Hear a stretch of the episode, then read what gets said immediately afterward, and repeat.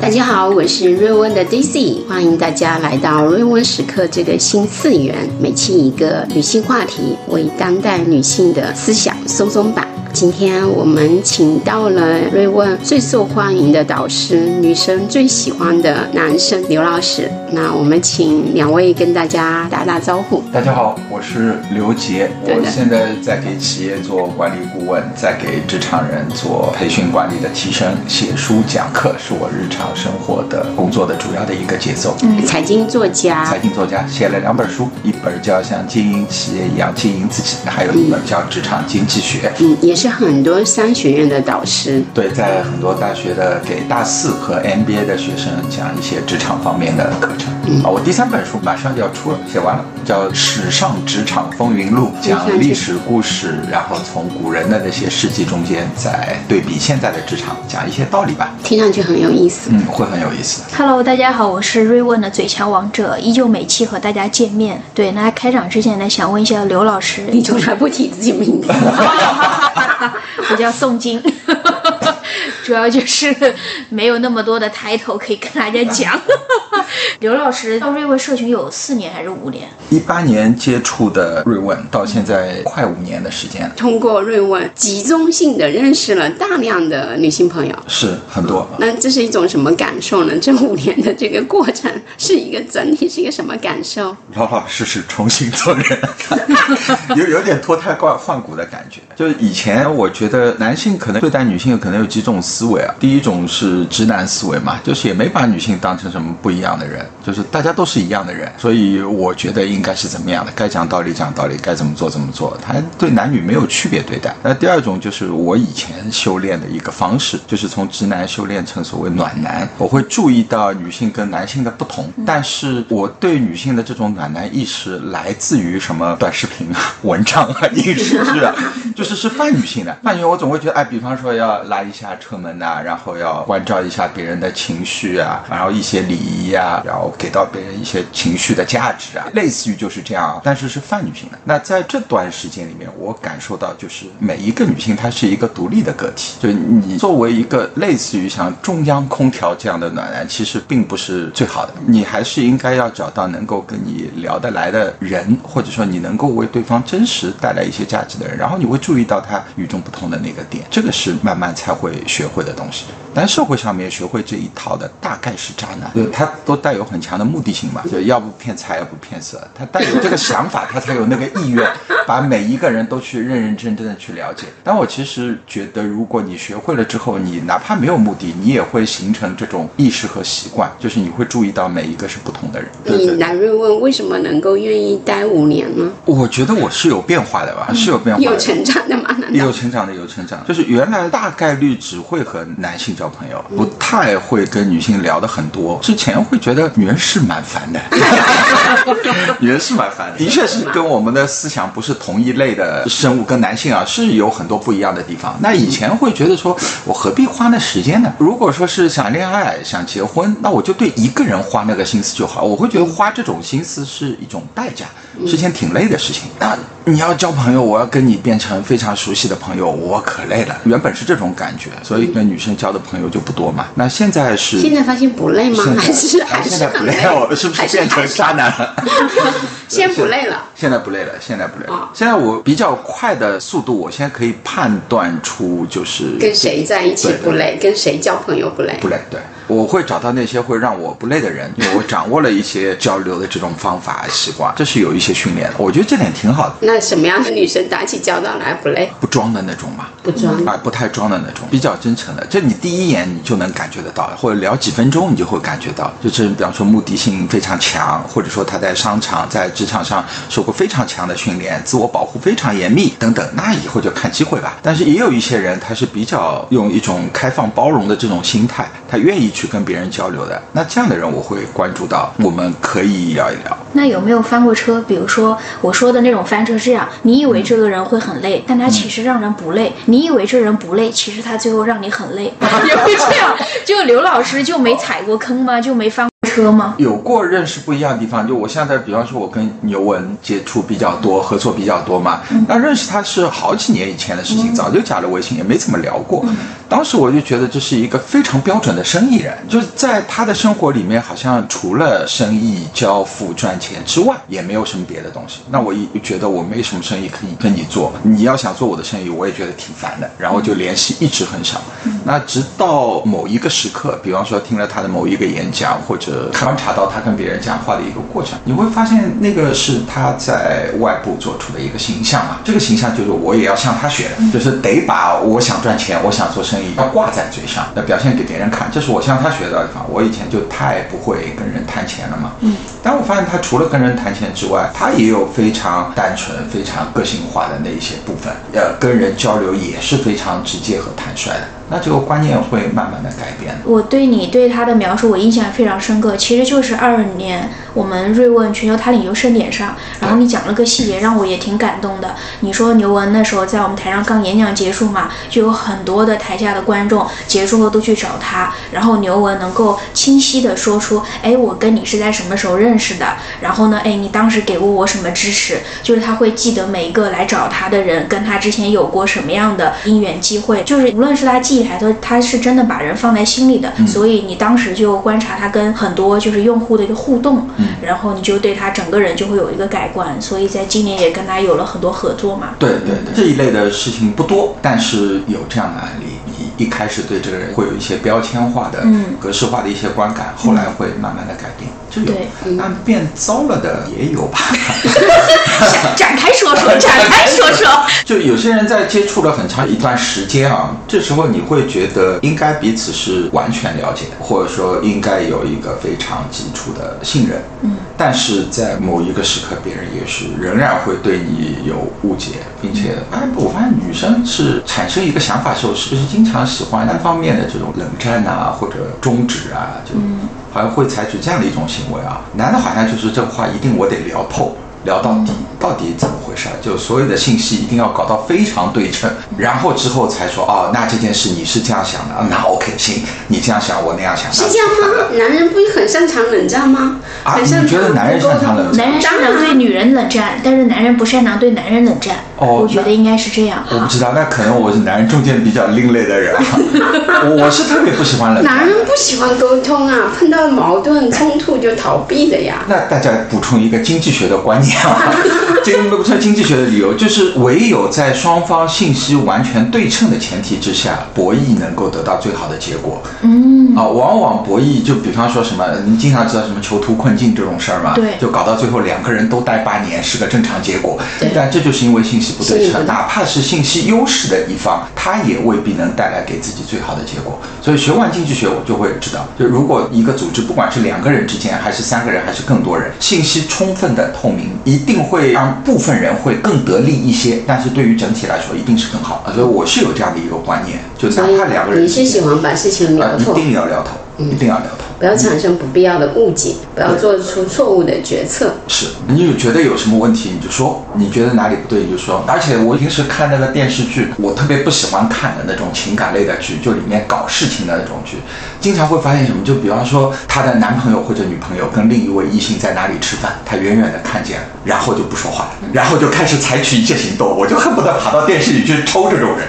你就应该直接跑过去问，哎，你们俩在一起吃饭呀？你们是什么关系？你是不是喜欢他？你他妈你们微信讲不就完了吗？这是我特别讨厌的事情。就是你看了一个事儿，你就觉得哎，我有了一个结论，而且特别相信我这个结论就是对的，并且就采取一些行动。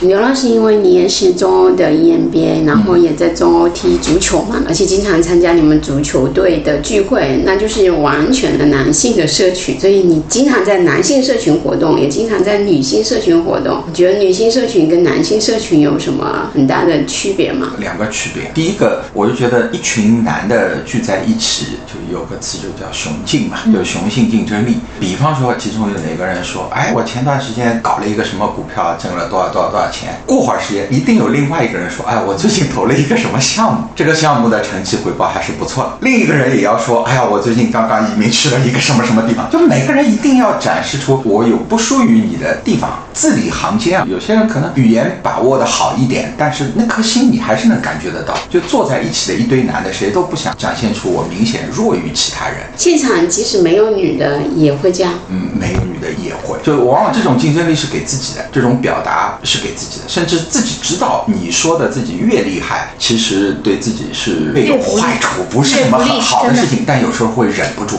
就是想告诉大家，我最近干了一件特别牛逼的事情，我有多了不起，就忍不住会展现这件事情，其实是在增加自己的一种自信力。但女性社群如果说一群人聚在一起吃饭或者聊天，比较少看到这样的事情，可能会在化的妆、穿的衣服、背的包上面，我不能输给你，但是在聊天的时候绝对没有说我要怎么碾压一下，或者说我我要体现我比你多厉害，这个相对就少很多，男的比较多，这是一个蛮大的区别。还有一个区别就是男性的社群，他有目的跟无目的是分得很清楚的。如果是有目的的一个聚会，他一定会想得很清楚，那我有事儿，我要找的是谁？那我请来的人，这个人是派什么用处的？他或者跟他很熟，或者他能够帮我说一些话，或者他是我的朋友，或者怎么怎么，他会想得非常清楚。所以这一桌里面没有一个废人，就没有一个闲人，这是有用的局。然后无用的局呢，怎么嗨怎么来，谁带过来的朋友都无所谓，你带男的带女的都行，反正只要闹腾起来了就可以。他会分得非常清楚。但是女性社群我发现不是这样，有目的的局，有时候聊着聊着会发现一晚上跟着目的也没多大关系，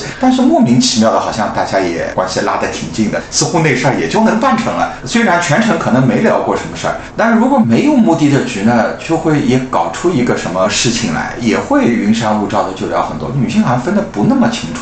好像确实是啊，功利感没那么强。对，就像我在家里办家宴，刘老师也参加很多次了。对，好像也没什么目的性。是啊，经常等到十点半、快十一点钟的时候，说我们来聊个什么事情，今天正事儿还没说。对，正事还没聊，哎，从六点半聊到十点半都还没聊正事，最后可能三五分钟带一下正事，对还没有很认真的聊。那甚至有的时候可能都不带正事，但是呢，又好像能产生一些好的结果。就比如说来参加这些活动的人，参加家宴的人，可能跟你感情就好了，可能就愿意跟你一起做读书会了，可能就跟你愿意一起去做企业参访了，嗯，你家可能就愿意。成为你的学员了。对你家宴的时候，你邀请的那些嘉宾就来宾嘛，他们有多少人？就那些女性啊，有多少人在之前会给你打一个电话？你为什么要组这个局？没有，没有任何人给我没有任何人问过这事情，对，没有任何 我就说中午有没有空到我家来吃个饭，也没人问还有谁。也没没有人问但他们会问 dress code 是什么？啊，对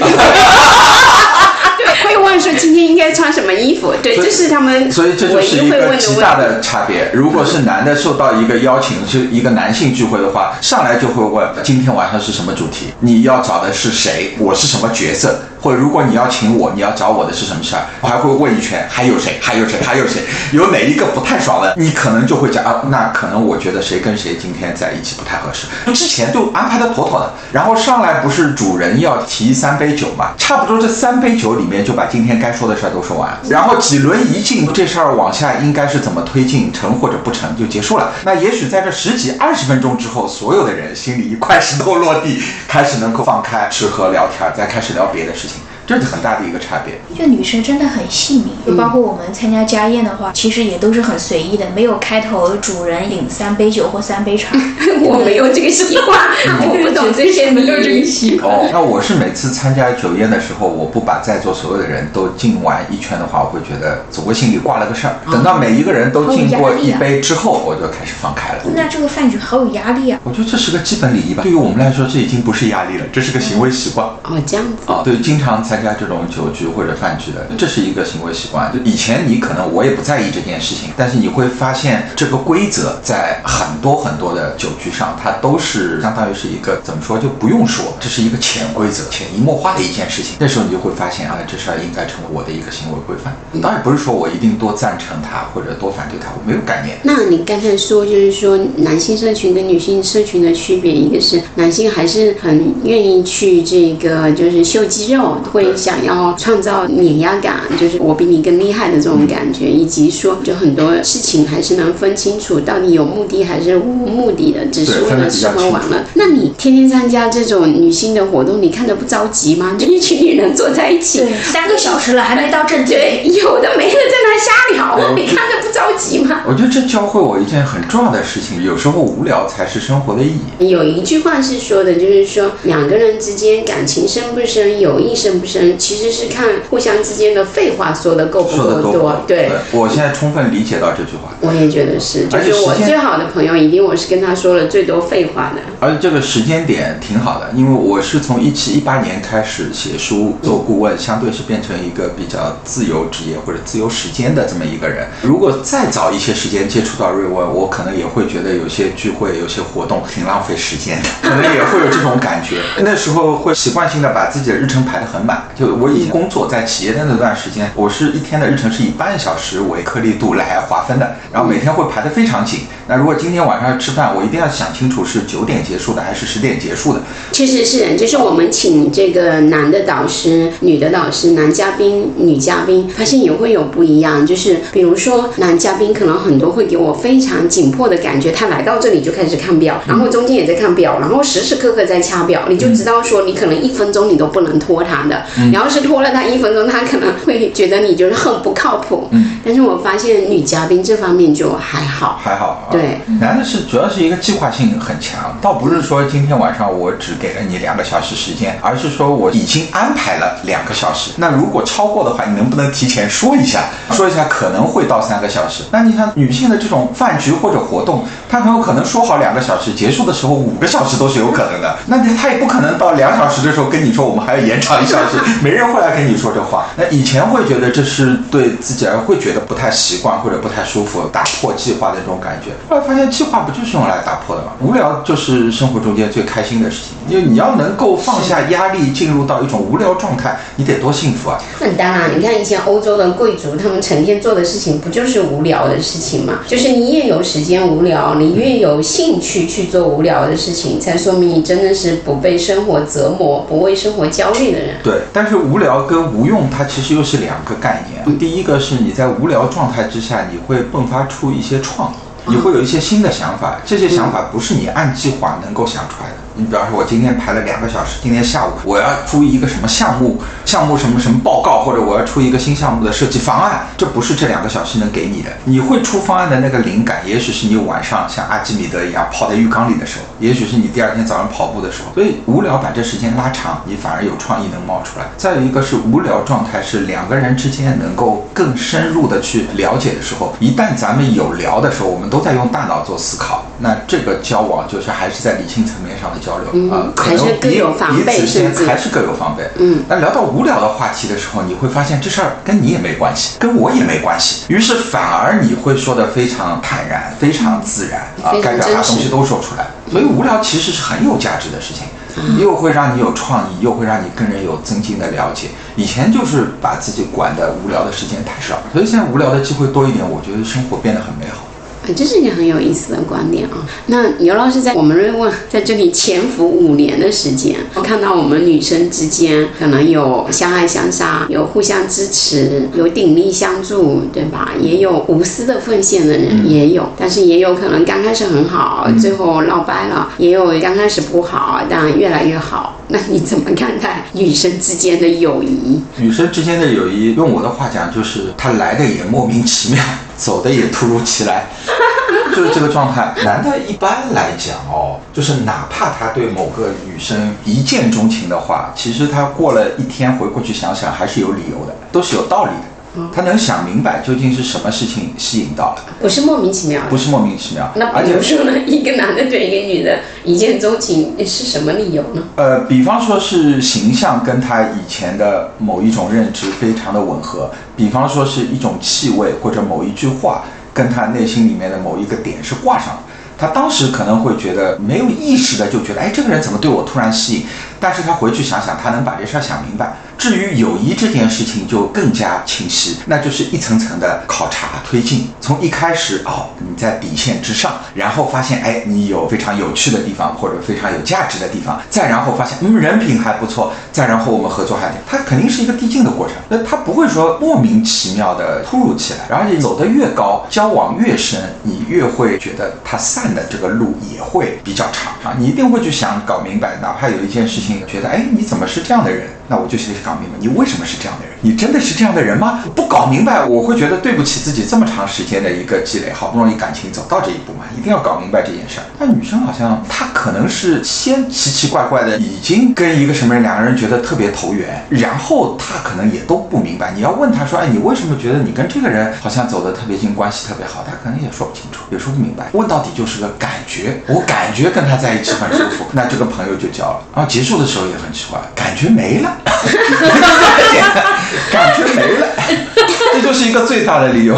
所以我就跟他慢慢的就越渐行渐远。所以你作为一个旁观者，作为一个直男，你也搞不懂这个女的为什么跟这个女的很好，那个女的为什么跟那个女的很不好。对，搞不懂原因，搞不懂原因。就是我会发现卢老师在讲男性友谊的时候，其实用了很多经济学的知识。就你会觉得我都跟你走到这儿了，就是啊会计较很多，比如说我给你投入的时间成本、感情成本，但你觉得女性好像没在意成本这件事儿，好好就是好了，机会成本、就是成本可能埋了，是不太是考虑这些。完全就不顾了。是男性的这个理性思想在生活中会体现在就是这些方面嘛，就他人际交往、工作啊什么，可能他不由自主的都会去算一些得失。所以女人真的得让男人花钱，真的得让他对你投入，钱因为投入到这儿了，就是好像再不下去，好像对不起以前自己。女生好像真的没有在意过这些东西。那刘老师是这样吗？得让男那你得分两种人，嗯有一种是钱越花越多，他就觉得自己投入越来越多，越来越不肯放手，但对你来说可能也是种危险啊，危险，对对也是一，种危险。等你想放手的时候，人死活不放，用各种方法得把成本找回来，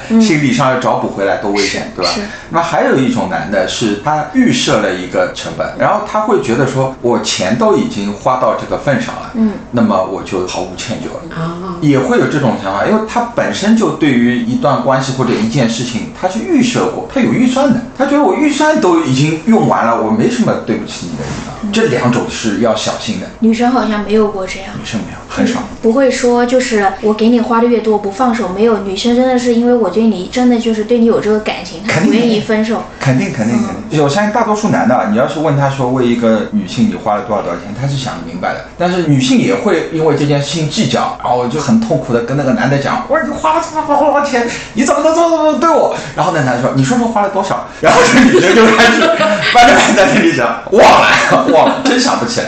因为花钱的时候，他根本就没有去考虑过这件事。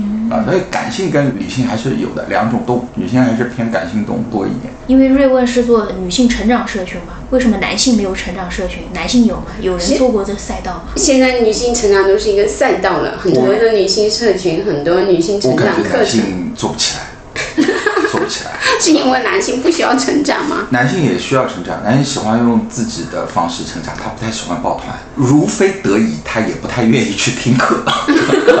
他觉得自己很厉害了，就比方说，像我所有找我来上课的人里面啊，女性占了八十以上，跟我的学生，跟我的什么男性比较少，嗯啊，特别聪明的那些男的才会来找我，嗯啊。但是女性有占百分之八十。日常你像去中欧念商学院，或者哪怕其他很多地方的商学院吧，你看在课堂上面会举手向老师发出挑战的人，也是以男性居多。啊，女生有一些 跟教授不一样的想法，在私下交流。男性往往听着听着就觉得这教授他妈这事儿还没我懂，然后就说教授，哎，我在某个行业里面，我的公司做到了什么什么程度。然后我发现你跟你刚才说的理论是不一样的。男性往往很愿意去做这样的事情，但他的学习成长是非常个人的事情。他在这个课堂里面一点不会觉得说我是学生，你是老师，我是一群的分子，我非常独立。我参加了一个课，然后这个课里面教授在讲话，旁边有几个人也在讲话，他非常独立的，所以他的学习是以自己为标准。他想找老师，他会悄悄的去找老师。他觉得哪个大佬能给他意见，他会悄悄的去约人家，但他不太会说，哎，这个大佬很厉害，来，我们找几个人一起听他讲。就男性很难觉得很难认可说另外一个男的比我更厉害这件事儿，认可了也不会让其他人到处 广而告之。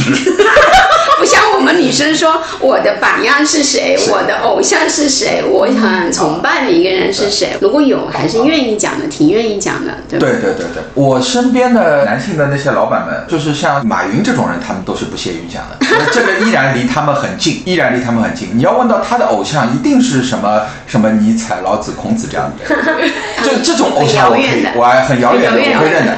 身边的人可能马云也许跟他差了很好几个数量级，但他仍然觉得你也企业家，我也企业家，我不愿意说你是我偶像。所以男性的那种竞争意识是深入骨髓的，就觉得只要是还活在跟他同一个时代的男性之间都有竞争关系吗？对，可能我接触的人群跟普通的男性可能还有点不一样，也许接触的中高管或者企业老板会稍微多一点。嗯，就是但凡他们能走到这样的位置，他们如果没有那种竞争意识，没有那种种自信爆棚的这种能力的话，都很难走到这。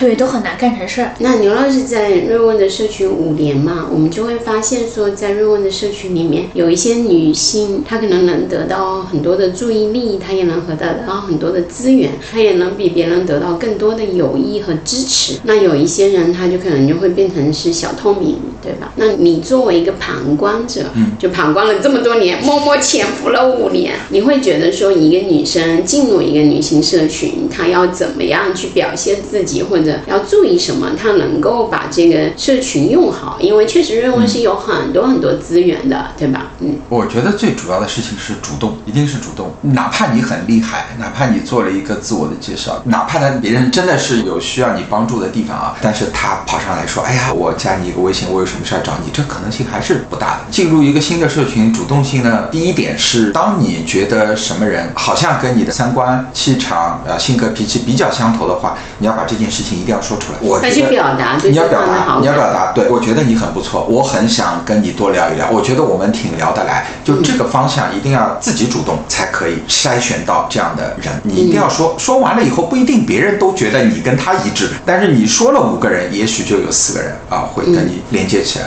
第二件事情就是介绍自己的时候一定不要太收。我说不收的意思不是说要把自己吹得多厉害啊，而是你的关键因素一定要表达清楚。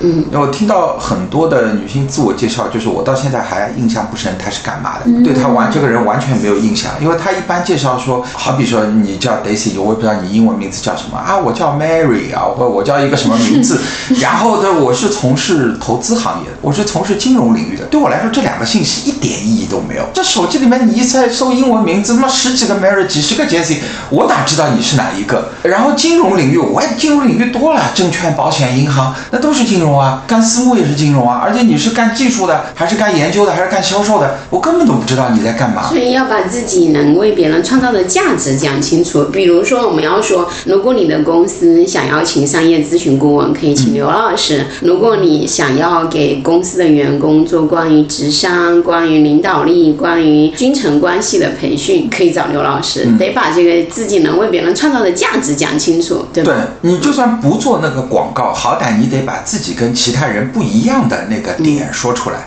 这样才别人才能记住你。你要跟别人都一样，或者没有任何的这种标签或者个性化的东西能贴上去，别人就记不住嘛。在社群里面，你主动一点，再把自己的信息讲得精准一点，那就会有该记住你的人就会记住了。再有一个，如果还有第三条的话，就是你要对别人有一种关心意识。我们很多人进了社群以后，就只关心我能得到什么。对，或者说我能捞到些什么，就白嫖党是最多的，是的，还蛮多的。对，每次就就会看我参加这活动，我能不能少花点钱，或能不能免费？我认识了这个人，他能帮我点什么？对对对，甚至有的人，比如说认识，每次来参加活动，认识一个嘉宾，都要追着别人跑，就是别人已经走了，都还要追着别人。就那我们很怕这种人，因为所有的嘉宾都被他打扰一遍。那他如果只打扰一个嘉宾，我觉得我觉得还蛮精准的，这还是蛮精准的。没有没有没有，他来就有可能把所有的嘉宾都给打扰一遍。那我觉得不合适，而且你所有的言谈举止都会让别人清楚的感受得到，你是在为自己，你有一种利己之心。这就不合适，你别人对你就会有防范。对，那如果你都是说，嗯，想着去关心别人，别人就会觉得很温暖，跟你就产生深度的链接，就会很希望、很期待见到你。那慢慢的也就会信任你，也会把自己的资源、人脉、朋友介绍给你，因为很放心，知道你不会打扰别人，也不会说你一上来就提一堆很不合理的要求，对吧？所以往往能够获得很多资源的人，他一定是要先获取别人的信任的高度的。信任的，对对对，你要了解别人，关心别人现在正处于一个什么样的状态，处于一个什么样的情绪，就这种了解和关心，你可以说是利他的，也可以说是利己的。因为如果你要跟这个人有一些合作或者有深度交往的话，你不了解这些背景信息，你。们也很难走神。你总得知道对方现在今天是高兴还是不高兴。嗯，他的公司或者他的事业现在是处于顺境还是困境？你连这点都搞不清楚，你就比方说我要约你吃个饭，对方说我今天没有空，你都不知道他是因为讨厌你这个人，还是因为他今天实在没有心情，工作很忙，你不知道。但你如果了解了背景信息之后，你就不会贸贸然的说我要请你吃一个饭，你可能就会说，哎，那我们边走边聊，喝一杯咖啡，接下来你忙你的事，对方就会觉得很舒服，你没有占用我很多的时间，但是你也表达了足够的关心。而你就是了解人家背景信息，你才能真正做到，就是能让别人从心理上接纳你。这件事情是你和一个人能够能够形成一个比较好的这个关系的一个底层。刘老师说出了我想说的话，就是一个女性要在女性社群获得很多资源，其实并不难的事情。不难就是你做到你刚才说的主动，对吧？然后表达关心，对然后这个能够比较清晰的展示自己的价值，就够了，就够了，就不用那么着急，也不用那么就是那么的功利。其实你慢慢想要的东西，全部都会到你身边。是，剩下的就是随缘，那就是为什么要加入社群？你要认识一个人呢，可能这个缘你也不一定随得到，但是你加入了一个社群之后，人多的大数定律，你到最后一定有跟你合适的那个缘分出现，一定能找到朋友，找到合作人，而且甚至肯定不是一个，嗯啊，你会一群人，人还会带人，是，所以刘老师在这里五年的时间，也不仅仅只是说，哎，有一些无聊的时间在这里耗了，然后跟大家很开心。其实也是因为说找到了合作伙伴，也有对吧？是你的粉丝、你的这个合作伙伴、你的客户等等。我还在这里交到很多男性朋友呢，就比如比如说 Ken 啊，啊还有老顾啊，我都觉得是很好的朋友。就是哎，反而跟这个朋友交在一起啊，他有另一种鉴别的标志，就是大家对于女性的一种态度，这是成为一个甄别。那瑞问附近这些优秀男士们，大体上都有一个共同的一个甄别度，就是他的宽容心、他的接纳度，其实一一般第一都比较高。第二呢，都具备某一方面的专长和能力，就是两把刷子的人。其次呢，跟女性之间能保持一个比较好的关系，就边界感也好，分寸感也好，或者对别人的理解力也好，都 OK。那这几条标签一拉，那确实是，确实是我们的男性的会员，我们男性的导师占百分之十左右，但都是经过精挑细选的选。因为嗯，如果说就是有很多直男刚刚来到女性社群的时候，很容易说错话。但是就像刘老师，你是求生第一人，对，你是对你的求生欲很强，你很注意说话。你是一开始就这样，还是从某个时候开始发现这件事情很重要？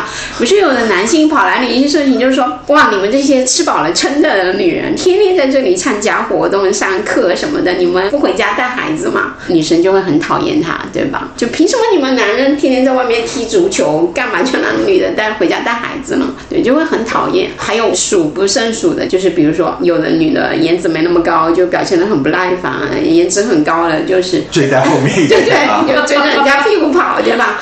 那你觉得男人真正懂女人、理解女人的比例有多少？说实话，真不高，真心不高。百分之十有吗？可能差不多，也就这个比例或者略高一点点吧。因为大多数的人可能都没有花时间和精力，可能也没有那个环境让他去学习和感受。我是叫碰巧，因为接触到了瑞文，有了这么一个环境，接触了很多次以后，慢慢慢慢的就会形成一点意识。但这意识，我觉得其实是件挺重要的事情，也是挺好的事情。就像我们播客说的，好像到瑞文来潜伏五年，好像进入了一个新次元，是吗？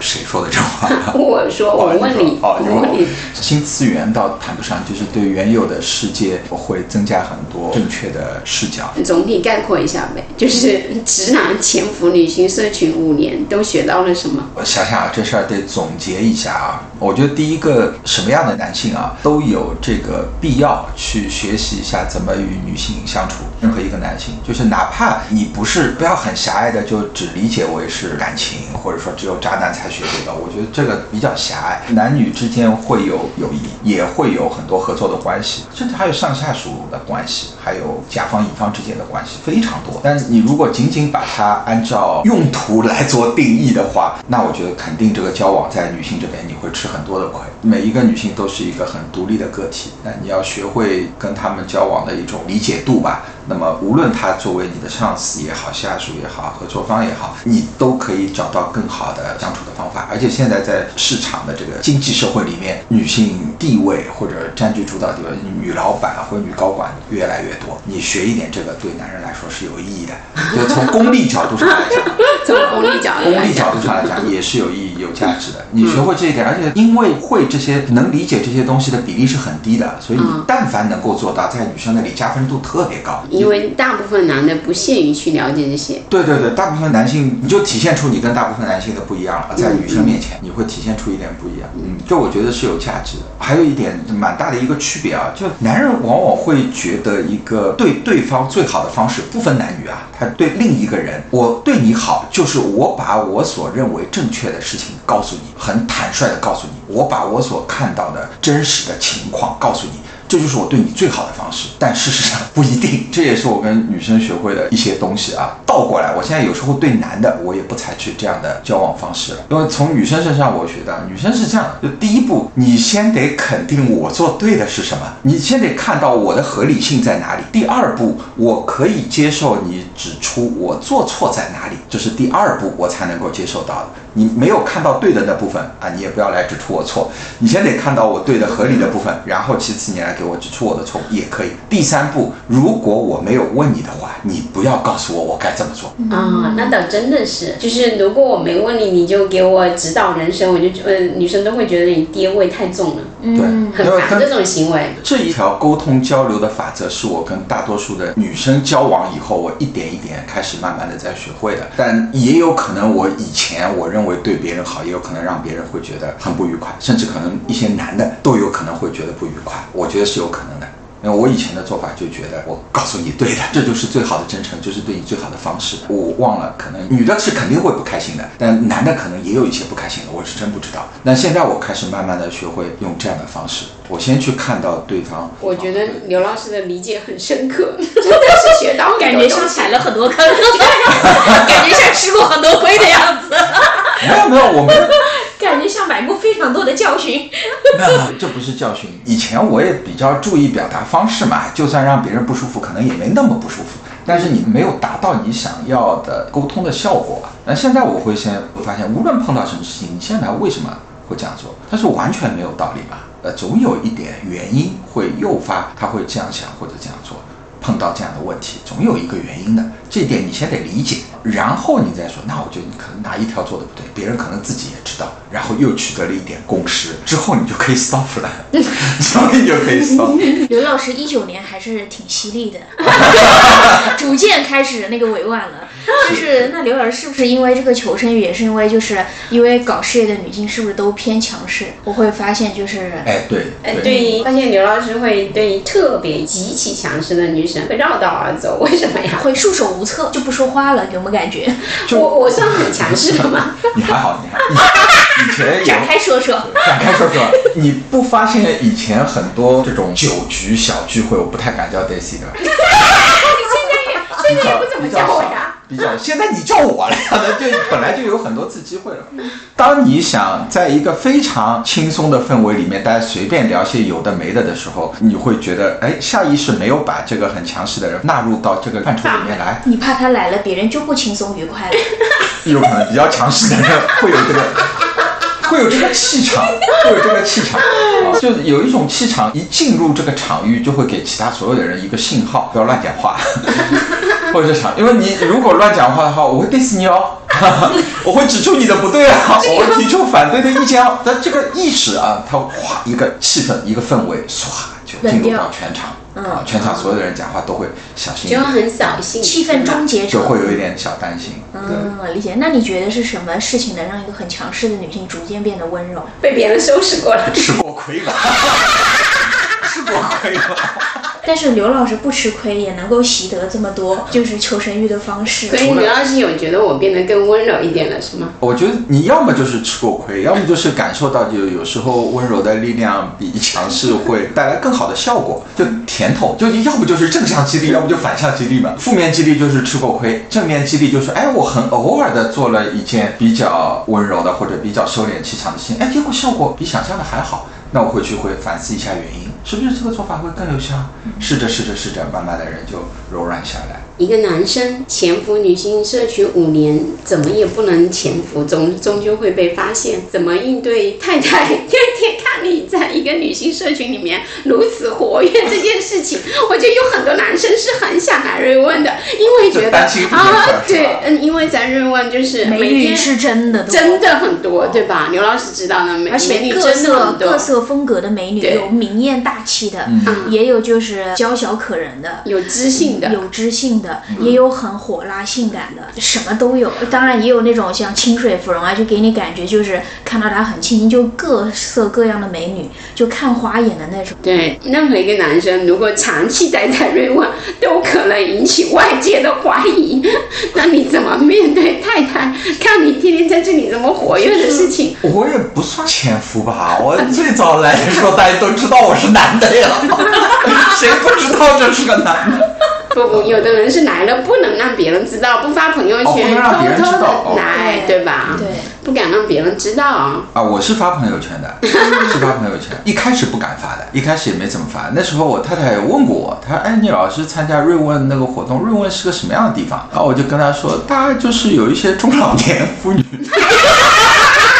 而有些中老年妇女在职业啊、生活啊各个方面对碰到一些不如意，然后他们找了一个组织，就是相互 相互取暖一下。对，然后有些职场方面的课我去讲一讲。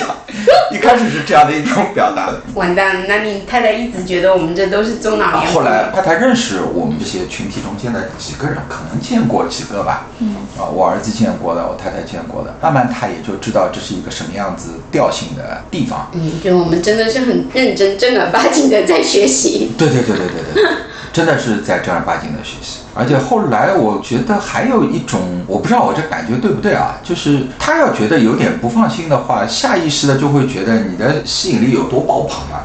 但是我可能现在会感觉，其实也有蛮多人未必看得上我。这个状态你要是有的话，那你就不会有给别人产生那种什么不安全感的地方。我觉得很多人真的很厉害。刘老师是超级有边界感的人，就是他，我从来没见过他就是跟我们就是女性社群的成员单独出去吃饭，或者说去酒吧听听歌。